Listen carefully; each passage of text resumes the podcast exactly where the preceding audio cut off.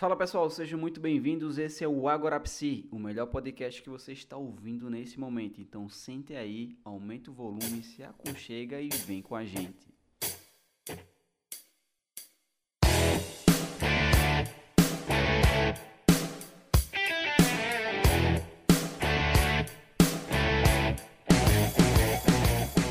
Muito prazer, me chamo Marlison Santos.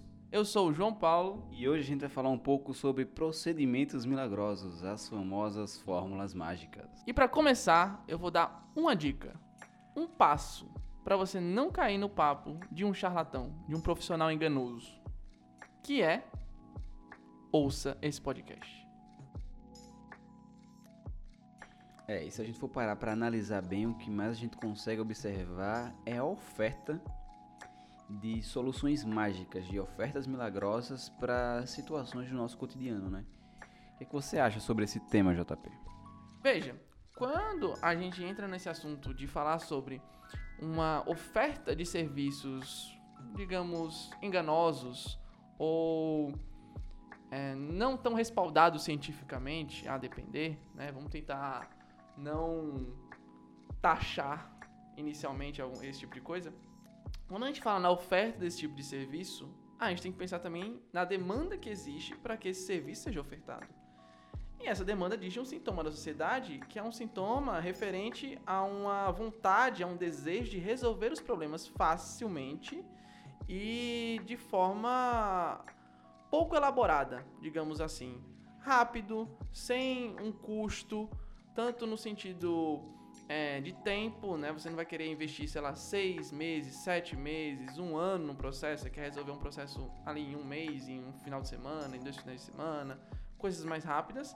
Tanto no sentido de esforço mesmo, né? Você não vai querer uma coisa que, você, que vai exigir de você uma, um processo disciplinar ou um incômodo. Na verdade, você vai querer a solução mais rápida, né? Então, isso é um sintoma da sociedade que talvez já exista é, desde muito tempo, mas que hoje em dia a gente vê claramente com a, a imensa quantidade de automedicação, a imensa quantidade de profissionais que aplicam metodologias não científicas, é, enfim, esse tipo de coisa que no olhar do profissional que está preocupado em, em atuar seriamente, em atuar de forma ética, é preocupante.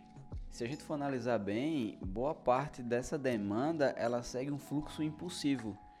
O que seria esse, essa impulsividade? Seria justamente aceitar aquilo que é oferecido sem refletir de maneira mais racional, elaborada e categorizada sobre aquilo que está sendo ofertado.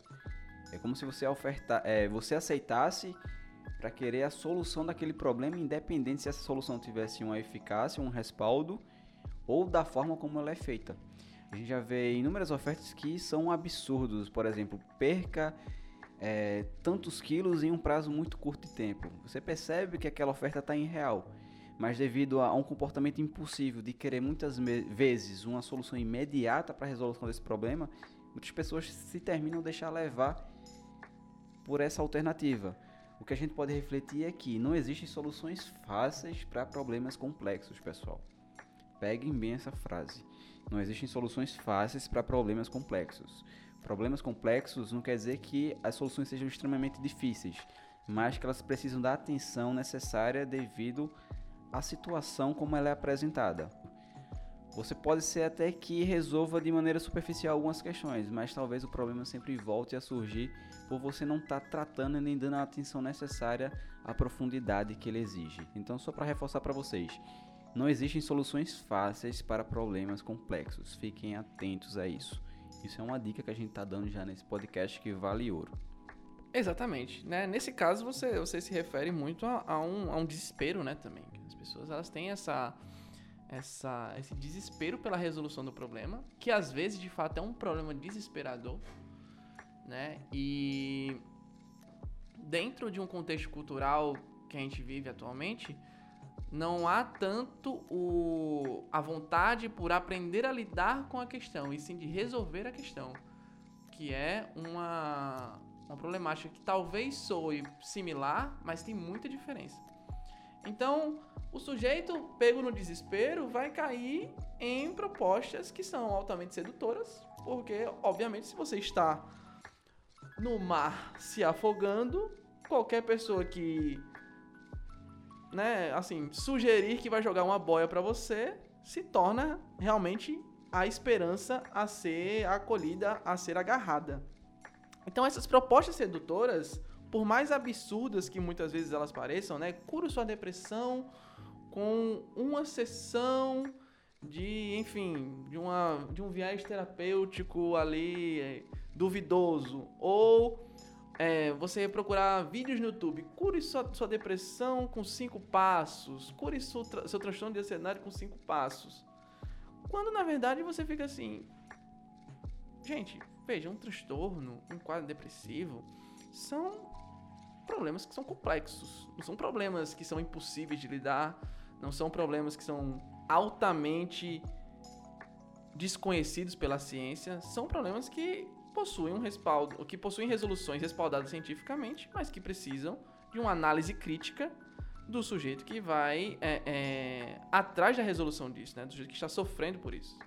Porque as, as propostas milagrosas elas vão estar aí sendo extremamente sedutoras. Mas corre-se o risco, ao cair numa, numa proposta milagrosa como essa que eu mencionei, né, dos cinco passos para curar sua depressão, ou cure sua, sua depressão em uma sessão, né, aqui dessa, dessa terapêutica, você corre o risco de, na verdade, agravar o seu problema e corre o risco de perder a esperança na resolução dele. Então a gente tem que estar atento e um, uma das, das questões aqui é desenvolver é, realmente o pensamento crítico em cima disso e analisar, poxa, mas será mesmo que é possível resolver dessa forma? Né? Será que eu não deveria procurar uma coisa mais respaldada, uma coisa que tivesse mais robustez técnica? com relação a essa questão de cinco passos, diria ainda mais. Talvez você deva seguir se esses passos forem diretrizes e não soluções pontuais para aquele problema em si. Quando eu falo diretrizes, é orientações. Por exemplo, cinco passos para curar sua depressão. Passo 1. Um, procure auxílio psicológico. Isso seria uma diretriz, então siga sim esse passo com toda certeza. E entender que, apesar de soluções fáceis exigem é, é, não existem soluções fáceis para problemas complexos, é, não quer dizer que a gente precise complicar tudo. Fazer o feijão com arroz bem feito traz sim sua solução. Você realizar, por exemplo, um quadro depressivo, voltando novamente a essa temática, fazendo um acompanhamento psicológico, psiquiátrico, é, tomando a medicação corretamente, realizando ativação comportamental, fazendo as práticas propostas no consultório para quem faz um acompanhamento de, da terapia cognitivo-comportamental, você vai perceber com o passar do tempo pequenos progressos surgindo que fazem parte justamente da evolução do tratamento. Por isso que eu sempre falo, não complica. É o feijão com arroz, é aquilo que vai funcionar para você, certo? É o básico que funciona. Quando eu falo básico, não é aquele básico superficial, é aquele básico que tem uma estrutura, que é respaldado em conhecimento científico, embasado com evidências. É esse básico que traz para você, de forma prática, aquilo que você pode aplicar na tua vida. Eu penso que o excesso de informação que exige hoje em dia é, é algo excelente, em certa medida, mas também é algo potencialmente problemático, porque justamente às vezes as pessoas não sabem muito bem aonde procurar informação correta, informação é, é, tratada, digamos assim, né? Uma informação que ela passou por filtros, que ela foi testada cientificamente, foi validada clinicamente, né? Existe uma série de profissionais aplicando aquilo e aquilo tem resultado. Então, às vezes a solução milagrosa, por ela ser mais atraente, ela chama a primeira atenção aos olhos. Então, uma dica que eu também, complementando aqui o que o Marison está falando, uma dica que eu dou é pesquisem muito, certo? O excesso de informação é justamente para que você pesquise muito, é para que você vá atrás de profissionais sérios. Tem profissional no Instagram, tem profissional no YouTube, tem bons profissionais em diversos lugares que vão estar falando coisas sérias. E é possível identificar o que é sério porque é justamente aquilo que não parece ser algo altamente resolutivo da perspectiva do fácil. É tipo assim: ah, você tá com um quadro depressivo? É só você fazer isso. Como se fosse simples, como se fosse raso. E não é. Para a pessoa que está passando por aquilo, é um problema extremamente complexo e que precisa de um tratamento que seja respaldado. Então, a busca pela informação, sendo ela bem exercida, bem executada, porque embora existam profissionais charlatões, existem profissionais sérios no mercado de trabalho oferecendo bons, bom, boas informações, bons direcionamentos, também é grande.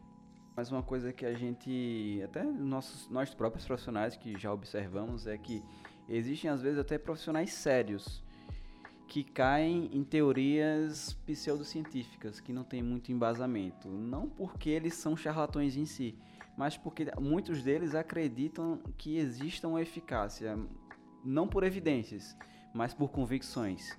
Sendo que a gente tem que ter cuidado. Quando a gente se trata de cuidado, de saúde com o outro, a gente não deve pautar nosso trabalho apenas em opiniões, mas sim em estudos, em práticas que foram validadas e testadas de forma segura. Porque é isso. Profissionais sérios não oferecem milagres.